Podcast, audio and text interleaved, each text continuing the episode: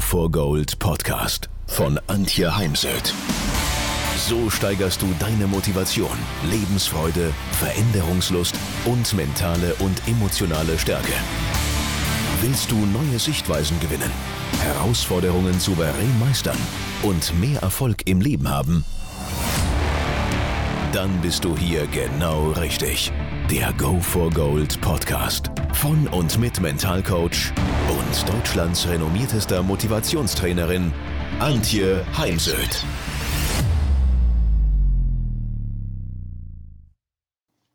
Was machen eigentlich großartige Coaches anders? Hm, also da grummelt es bei mir schon im Magen, wenn ich das äh, Wort großartig lese, aber damit heute Menschen hinhören oder in einen Blogartikel reinlesen, ein Buch bestellen, muss man heute immer aufreißerische Titel finden. Denn für mich hat äh, Coaching ganz viel damit zu tun mit Beziehung. Schaffe ich es als Coach, eine gute Beziehung zum Klienten aufzubauen? Eine Beziehung, die unter anderem getragen ist von Vertrauen. Das ist dann erstmal ein schnell entstandenes Vertrauen. Wir nennen das im NLP Pacing, Leading, Rapport. Und doch steht Beziehung über allem. Jemand kann unendlich viele Techniken beherrschen wie Wingwave, EMDR, Familienaufstellungen, Klopftechniken, EFT und, und, und. Es gibt, glaube ich, 800 Techniken, 800 Methoden oder gar mehr. All das hilft nichts, wenn es einem nicht gelingt, eine gute Beziehung zu einem Klienten aufzubauen. Daher es ist immer so gut, ist eine Bewertung und gerade Coaching hat mit Bewertung so rein gar nichts zu tun. Und es mag sein, dass ein und derselbe Mensch für den einen top ist und ihn den Klienten wirklich weitergebracht hat, ihn so gut begleitet hat, dass der Klient äh, selbstständig Schritte gemacht hat Richtung des Coaching-Ziels oder von äh, Zielen, die der Klient für sich definiert hat. Und derselbe Coach kann für jemand anders überhaupt nicht passen, weil die Chemie nicht stimmt, weil ähm, die Werte nicht stimmen, was immer dann an der Stelle eine Zusammenarbeit verhindert. Und daher finde ich es auch sehr irritierend, wenn manche äh, Kollegen sich auf der Webseite Mentalcoach Nummer eins nennen oder ähm, ich bin Nummer eins äh, in Deutschland, weil wer hat dir den Titel gegeben? Es gibt überhaupt keine Instanz, die einen solchen Titel vergibt. Aber es gibt natürlich ein paar Erfolgsfaktoren, ein paar Faktoren, die ähm, gute Coaches beherzigen, um jetzt mal bei dem Wort gut zu bleiben, die auf jeden Fall auf den Expertenstatus als Coach einzahlen und den Coaching-Wert auch extrem erhöhen. Das ist etwas, was im Moment ja noch mehr gebraucht wird denn je, auch zum Beispiel als Führungskraft, ist Präsenz. Sei präsent im Coaching, sei im Ge Kopf gedanklich nicht irgendwo anders, äh, beim Streit davor mit der Tochter oder beim Urlaub nächste Woche oder was koche ich denn nachher so diese ganzen To-Dos, die halt tagtäglich in unserem Kopf so umherschwirren, sondern sei mit deiner Aufmerksamkeit zu 100 Prozent beim Klienten. Und letztendlich Klienten merken das ja auch, ist mein Coach bei mir oder teilweise mit seinem Fokus ganz woanders. Und natürlich ist zumindest in meinen Augen absolute Grundlage für Coaching Wertschätzung dass ich den Klienten wertschätze und der Klient mich, denn Wertschätzung und Respekt sind keine Einbahnstraße. Ist, dass ich so innerlich Punkte aufzähle, ich schätze an dem Klienten, Punkt, Punkt, Punkt. Und dass die, ja, das ist keine Regel, die, der, der Belief, ich bin okay, du bist okay oder im, im NLP nennen wir das gerne Grundannahme. Also ich coache auf der Grundannahme von ich bin okay, du bist okay. Und sollte ich aus irgendeinem Grund die, diese Grundannahme nicht erfüllen können, es, es fühlt sich nicht stimmig an, dann coache ich die Person nicht. Das kommt ganz, ganz selten vor und dann ist auch wichtig, das zu reflektieren, was genau verhindert jetzt eine Zusammenarbeit. Nur dann bleibe ich eben bei mir. Also zum Beispiel hatte ich meine Kollegin, wir trafen uns zu einem Vorgespräch in einem Café und sie wollte, dass ich sie schon im Café coache. Und ich habe zu ihr gesagt, dass sie das ganz genau wisse, dass man das in einem Vorgespräch nicht tut, zudem der Rahmen in einem Café nicht der passende Rahmen dafür sei und ich ja auch noch gar keinen Auftrag von ihr hätte und ohne Auftrag kein Coaching. Zum Beispiel zeichnet auch einen guten Coach aus, dass er eben ohne einen Auftrag nicht coacht und dass er vor dem Coaching seinen Preis publik macht, dass im Prinzip der Klient gar nicht erst nachfragen muss, hey, was kostet denn bei dir ein Coaching, sondern dass ich von mir aus gleich sage, bei mir kostet ein Coaching so und so viel zuzüglich Mehrwertsteuer auf 50 oder 60 Minuten. Denn auch hier, letztens hatte ich mal einen Freund zu einem Coach-Kollegen geschickt, weil ein Freund ist mir innerlich zu nahe, den würde ich selber nicht coachen.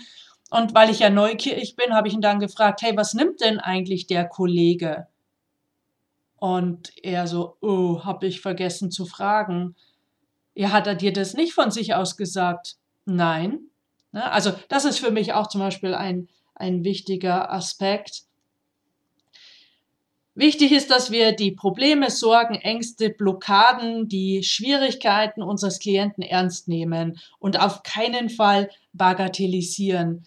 Natürlich kommen manchmal Menschen zu mir ins Coaching, wo ich mir dann innerlich denke, nachdem der Klient sein Problem geschildert hat, ja, ist doch ganz einfach, musst ja nur einfach machen oder zu dem hingehen und es ihm sagen. Doch das ist meine Welt und meine Brille und es geht im Coaching nicht um mich und meine Welt und meine Sicht auf Dinge, sondern es geht um die Welt des Klienten und sich auf die Welt einzulassen. Und das ist, macht eben einen guten Coach aus, dass er das kann.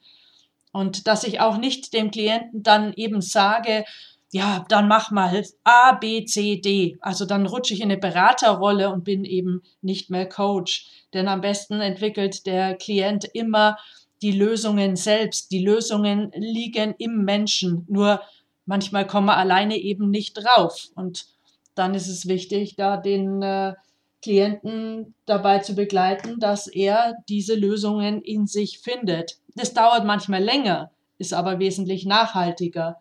Denn die Gefahr ist bei einer Beratung, also wenn wir dem Klienten Lösungen an die Hand geben, dass er nach Hause geht und merkt, ups, das passt ja gar nicht zu mir, das ist äh, gar nicht, das fühlt sich gar nicht stimmig an.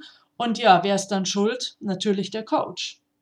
Also daher ist ein großer Fehler, wenn man dann auch seine eigene ähm, Einschätzung abgibt oder was das mit einem selbst macht, sondern dass wir ähm, beim Klienten bleiben, weil in dem Moment, wo wir dann auch über uns selbst sprechen, ziehen wir die Energie auf uns und die Energie ist dann nicht mehr beim Klienten.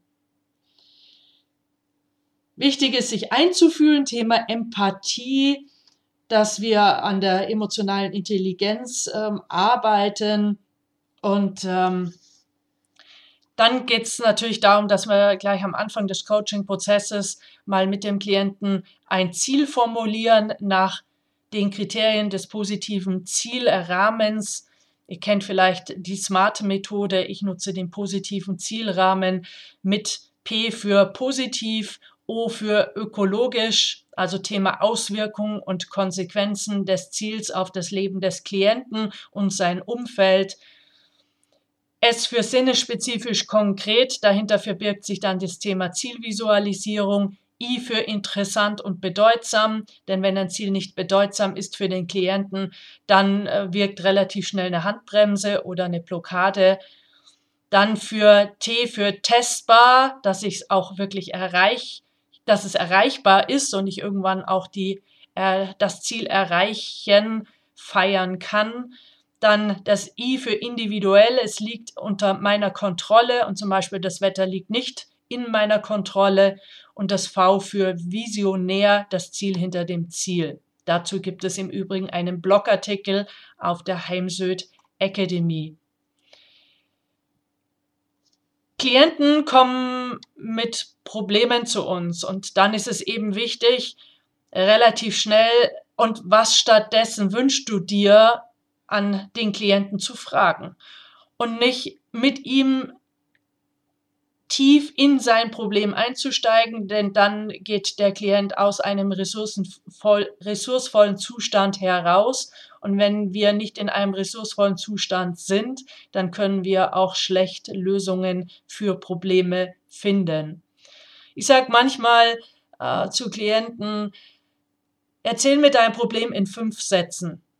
Was ist so meine Idee dahinter? Das alles andere brauche ich nicht wissen, das lenkt eher ab, weil Klienten lenken auch ganz gerne mal vom eigentlichen Thema ab, denn Erkenntnisse, die sich im Coaching ja ergeben, an die Oberfläche gespült werden, sind nicht immer angenehm. Die will man manchmal gar nicht wissen und daher versuchen einen auch Klienten schon mal abzubringen vom eigentlichen Problem. Ein Coach ist ein guter Coach, wenn er wirklich gut aktiv zuhören kann. Das setzt voraus, dass ich eben nicht mit mir selbst beschäftigt bin, sondern meine Aufmerksamkeit zu 100 Prozent dem Klienten schenken kann. Ob ich als Coach immer wirklich neutral sein kann, weiß ich nicht. Also ich glaube eher nicht. Wir sollten uns um Neutralität bemühen und vor allem nicht urteilen. Also dieses Thema absolute Objektivität des Coaches, ja, glaube ich, es gibt es nicht. Aber was heißt jetzt eigentlich aktives Zuhören? Heißt, dass ich setze, wiederhole ähm, die Kernaussagen des Klienten, wiederhole oder umschreibe und die Sätze des Klienten in meinen eigenen Worten wiedergebe. Und der Klient kann dann zum Beispiel nickt dann einfach, dann weiß ich, okay, ähm, ich habe es richtig verstanden, denn es geht darum, habe ich den Klienten wirklich richtig verstanden. Oder aktives Zuhören bedeutet auch, ich fasse die Kernaussagen des Klienten nochmal in den eigenen Worten zusammen, also nochmal kurz und auf den Punkt gebracht. Und aktives Zuhören ist eben deswegen so wichtig, weil es Missverständnisse vermeidet und wir dann den Fokus auf dem Wesentlichen haben. Schule als Coach deine Fähigkeit zu beobachten, kalibrieren nennen wir das im NLP. Das ist ganz, ganz wichtig. Ich vermeide zwischen den Zeilen zu lesen. Ich frage lieber nach. Also ich sehe etwas und spreche den Klienten an, ach, du bist nervös. Vorsicht, das kann genau dann die Beziehung killen, weil woran erkenne ich, dass der Klient nervös ist? Also wenn, dann muss ich wirklich äh, es begründen können, weil ich eben beobachte, dass jemand äh, sehr äh, zappelig geworden ist, dass er seine Atmung eben vor allem flach geworden ist, seine Stimme vielleicht höher. Ähm, dann, wie gesagt, ist es wichtig, das auch zu begründen. Ja, was macht's noch als Neugierde? Also ich bin ja von Haus aus ein extrem neugieriger Mensch. Im Coaching ist es wichtig, sich in so eine naive Position zu begeben. Was heißt es? Ich stelle mich dumm. Weil je dümmer ich mich stelle, umso mehr frage ich nach. Und zum Beispiel ist es eben schwierig für einen Pro, also Thema Golfsport, der jetzt als Golf-Mental-Coach arbeiten will, dass er dann schon Dinge voraussetzt, weil er ja ganz viel weiß über Technik und Ausrüstung und diese Dinge. Ich selber, obwohl ich Golfspielerin bin, gehe dann in die naive Position und tu so, als hätte ich keine Ahnung von Golf. Und dadurch frage ich dann Dinge ganz anders ab, hinterfrage Begrifflichkeiten, denn man kann in einem Gespräch ganz schnell aneinander vorbeireden, weil zwei Menschen unterschiedliche Vorstellungen zu einem Begriff haben. Anfangs, als ich angefangen habe mit äh, Coaching, hatte ich fertige Arbeitsblätter in einem Ordner. Ich hatte Abläufe der Techniken wie Wingwave. Ich hatte Fragebögen, die ich manchmal vorab verschickt habe. All das nutze ich heute nicht mehr. In den Ausbildungen äh, zum Coach wünschen sich natürlich ganz viele Menschen Struktur, als Coach brauchen wir aber in meinen Augen absolute Flexibilität. und eben nicht dieses ähm, eine Struktur abarbeiten. Aber ich weiß, dass dann, dass dann es im Laufe des, äh, des Lebens, ja, der Karriere, des, äh, der Entwicklung, jetzt ist das richtige Wort da, der Entwicklung als Coach von selbst kommt und man eben auf eigene Fragebögen, Arbeitsblätter, To-Do-Listen verzichten kann und sich einfach nur noch auf den Prozess fokussiert. Und wichtig, wir sind für den Prozess verantwortlich, aber nicht für die Veränderung itself.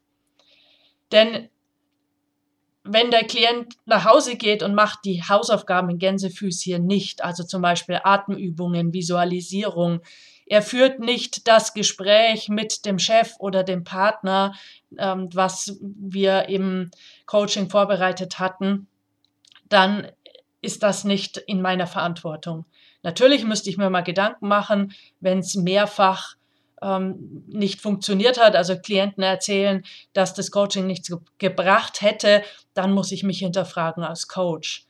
Aber wichtig, es, es entspannt einen ja auch als Coach ist, wir sind für den Prozess verantwortlich, aber nicht für die Veränderung selbst und für das, was nachher bei rauskommt. Und ich sage das auch Klienten ganz deutlich, weil bei mir gibt es kein Pillchen und keine Spritze wie beim Arzt, der Klient kommt, schildert sein Problem und der Arzt überlegt dann kurz und sagt, naja, da gebe ich Ihnen mal das und das mit oder machen Sie mal das und das. Das ist nicht Coaching, das wäre dann wieder Beratung. Und mir ist es halt schon wichtig, das sauber zu trennen, Coaching und Beratung. Welchen Hut habe ich gerade auf? Und da muss man eben aufpassen, wenn man als Unternehmensberater unterwegs ist und bietet parallel dazu Coaching an, welchen Hut habe ich jetzt gerade auf? Das gilt zum Beispiel auch bei Sporttrainern, die daneben auch Sportmentaltraining anbieten, dass man immer sich ähm, klar macht, mit welchem Hut sitze ich gerade hier neben meinem Klienten oder stehe mit ihm draußen auf dem Platz, ob Fußballplatz, Golfplatz, Tennisplatz, wie auch immer. Also den guten Coach gibt es nicht, sondern es geht darum, dass Klienten den richtigen Coach finden, der, der zu einem passt. Ich werde auch immer wieder gefragt von Menschen, die sich für meine Coaching-Ausbildung interessieren, ist die zum Beispiel in ganz Europa zertifiziert. Achtung, Coaching ist kein eigenständiger Ausbildungsberuf, sondern jeder entscheidet selbst, wie er sich als Tätigkeit ähm, als, für eine Tätigkeit als Coach, Mental Coach, Business Coach qualifiziert. Man muss zwar schon aufpassen, sollte es zu einem Gerichtsprozess kommen, dann muss man schon darlegen können, aufgrund welcher Ausbildungen man sich als Coach betätigt. Ja, also daher empfehle ich natürlich eine gute Ausbildung, zumindest sich selbstständig zu reflektieren. Wir haben Corona und ähm, für, für die, die den ähm, Podcast zu einem späteren Zeitpunkt anhören, ich bekam heute, jetzt vier Monate nachdem die Corona-Krise begonnen hat, wieder eine, ein Storno rein, ohne dass Stornokosten gezahlt werden sollen für ein Training in einem Unternehmen. Das hat mich heute extrem traurig gemacht, denn es gab ausreichend Teilnehmer, aber die Personalerin hat es den Teilnehmern freigestellt, es online zu machen und sieben wollten es nicht online machen. Damit hat sie das Training abgesagt und viele Unternehmen ja, halten sich eben leider nicht mehr an die Storno. Nur ich habe jetzt in dem Fall auch keine Lust, weil es ein Großkonzern ist, einen Anwalt zu bedienen. Auf jeden Fall ich war traurig. Ich habe eine Kollegin angerufen, die mich, ich arbeite mit ihr schon sehr, sehr lange zusammen und habe gefragt, hey, hast du Zeit für mich? Und ich bin zu ihr hingefahren. Sie hatte spontan Zeit und wir haben an einer Entlastung äh, gearbeitet, äh, mich wieder stabilisiert. Und das gehört eben zum guten Coach dabei, dass ich, wenn ich selbst ein Thema habe, zu einem Kollegen fahre und mich selbst reflektiere, was hat das Ganze mit mir zu tun, was möchte ich ändern, wo braucht es einfach mehr Frieden, Entspannung, Klarheit, was immer. Weil manchmal höre ich von, äh, von Teilnehmern, was ins Coaching gehen, das ist mir zu teuer. Ja, hallo? aber deine Klienten sollen dir mal eine Summe X bezahlen dafür, dass sie sich von dir coachen lassen. Also jemand, der selbst noch nie im Coaching war, sollte nicht als Coach arbeiten. Na, also daher ist für mich ist auch ein Vorwurf äh, seitens der Psychotherapie an Coaches, dass wir zu wenig reflektiert seien. Und ja, da gebe ich Ihnen schon bedingt recht, das kommt schon immer wieder vor. Dass äh, auch zu mir Kollegen finden, die dann sagen, ups, ich war jetzt schon zehn Jahre nicht mehr auf einer Fortbildung und jetzt ist es mal wieder an der Zeit. Ja, nach zehn Jahren ist es mehr als an der Zeit. Zu einer professionellen Haltung eines Coaches gehört eine gereifte Persönlichkeit. Für mich ist Persönlichkeit wirklich ein, ein großer Erfolgsfaktor. Darüber geht auch mein nächstes Buch. Erscheint im Frühjahr 2021 bei Haufe. Und natürlich grundlegende methodische und kommunikative Fähigkeiten. Und da beobachte ich dann doch bei vielen Coaches Defizite. Also ja, auch ich sage immer ganz ehrlich, nach dem ersten Jahr Coaching rückwirkend hatte ich noch nicht wirklich viel Ahnung von, von Coaching und Fragetechniken. Und das gestehe ich natürlich auch jedem zu. Aber es ist eben wichtig, an den Themen dran zu bleiben und kontinuierlich besser zu werden. Und wenn ich eben auch regelmäßig in Fortbildung gehe, dann habe ich ja auch Sparingspartner, habe Feedbackgeber, kann mir Feedback abholen, um eben keine blinden Flecken zu haben und mich ständig zu verbessern. Ja, Faktoren oder Kernkompetenzen wie Einfühlungsvermögen, Neugierde habe ich schon genannt. Hinzu kommt noch Kreativität, systemisches Denken. Es hängt alles zusammen. Das ist wie das Mobile, was bei uns als Baby über ein Bett hing.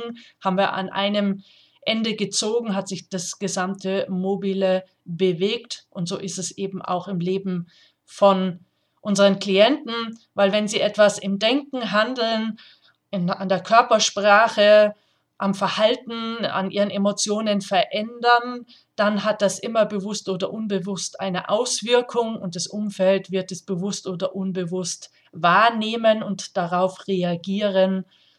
Und äh, darüber ist es wichtig auch zu reden, denn wenn der Preis der Veränderung oder die Auswirkung, die die Veränderung auf das Leben des Klienten hat, zu Konflikten im Leben des Klienten führt, dann muss das vorher klar sein und bin ich gehe ich diesen Konflikt ein, bin ich da bestmöglich vorbereitet oder sage ich nee, also brauche ich gerade gar nicht und dann gibt es eben gar kein Coaching oder das Coaching hat eine andere Richtung.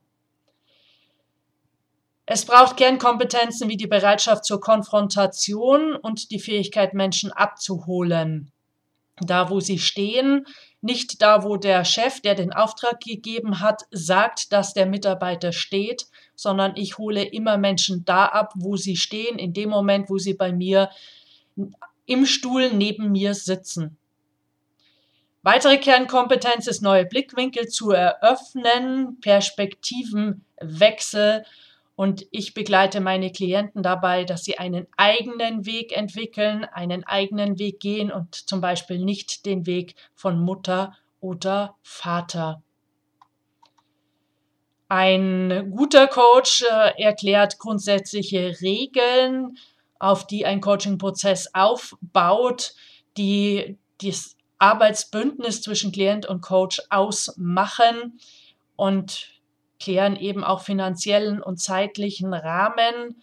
Also nicht nur die finanziellen äh, Themen habe ich schon angesprochen, sondern auch in welchem zeitlichen Rahmen bewegt sich das Ganze. Das ist schon eine Frage, die Klienten am Telefon stellen.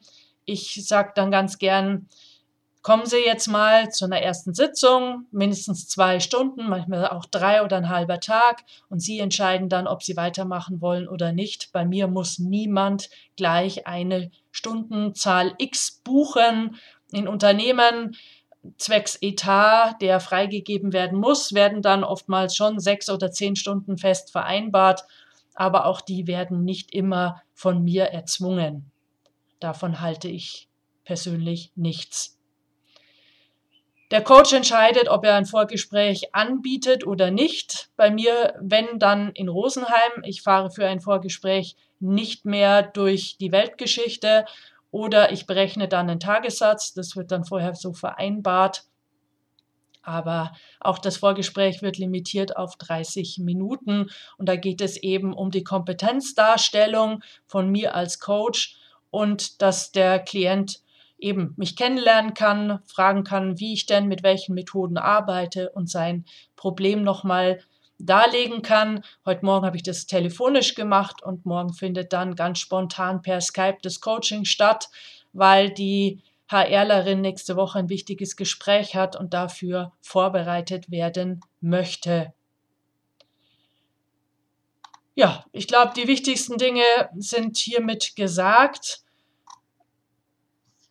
Sollte es darüber hinaus Fragen geben, gerne mir eine E-Mail schicken und ähm, oder dann, ich teile ja den Podcast auch in den sozialen Netzwerken, gerne in die Kommentarzeile schreiben und ich greife es dann entweder im nächsten Podcast auf oder wende mich direkt mit einer Antwort an dich. Solltest du schon als Coach arbeiten, dann wünsche ich dir jetzt ganz viel Freude daran. Ich liebe meine Arbeit, denn auch ohne Begeisterung, ohne Liebe zur eigenen Tätigkeit wird es auf Dauer nicht erfolgreich sein. Es geht ja auch ganz oft um Motivation im Coaching und wenn ich selber nicht motiviert bin, dann sollte ich sicher dieses Thema nicht coachen. Jetzt bleib erstmal in Zeiten von Corona gesund und eben optimistisch und zuversichtlich, denn ohne Optimismus solltest du sicher auch nicht coachen, denn das ist das, was jetzt ganz viel gebraucht wird. Viele kommen schon mit großer Unsicherheit oder vielen Ängsten zu mir ins Coaching und da braucht es eben von, von meiner Seite her dann auch einen ja wirklich spürbaren Optimismus.